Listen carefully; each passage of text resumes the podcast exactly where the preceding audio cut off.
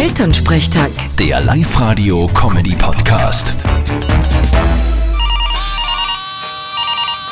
Hallo Mama. Grüß dich Martin, geht's dir eh gut? Fralli, was gibt's? Du, sag einmal, was ist denn jetzt mit dem Ibiza-Video? Was soll sein? Zudem gibt's jetzt einen Untersuchungsausschuss. Wie kommst denn jetzt auf das? Naja, kann man sich das ganze Video wo anschauen?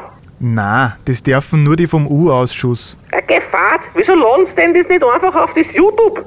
Damit sich jeder anschauen kann. War ja interessant. genau, sieben Stunden in Strache zuschauen. Da musst du aber gescheit fahrt sein. Nein, aber der Papa und ich würden gern was austesten.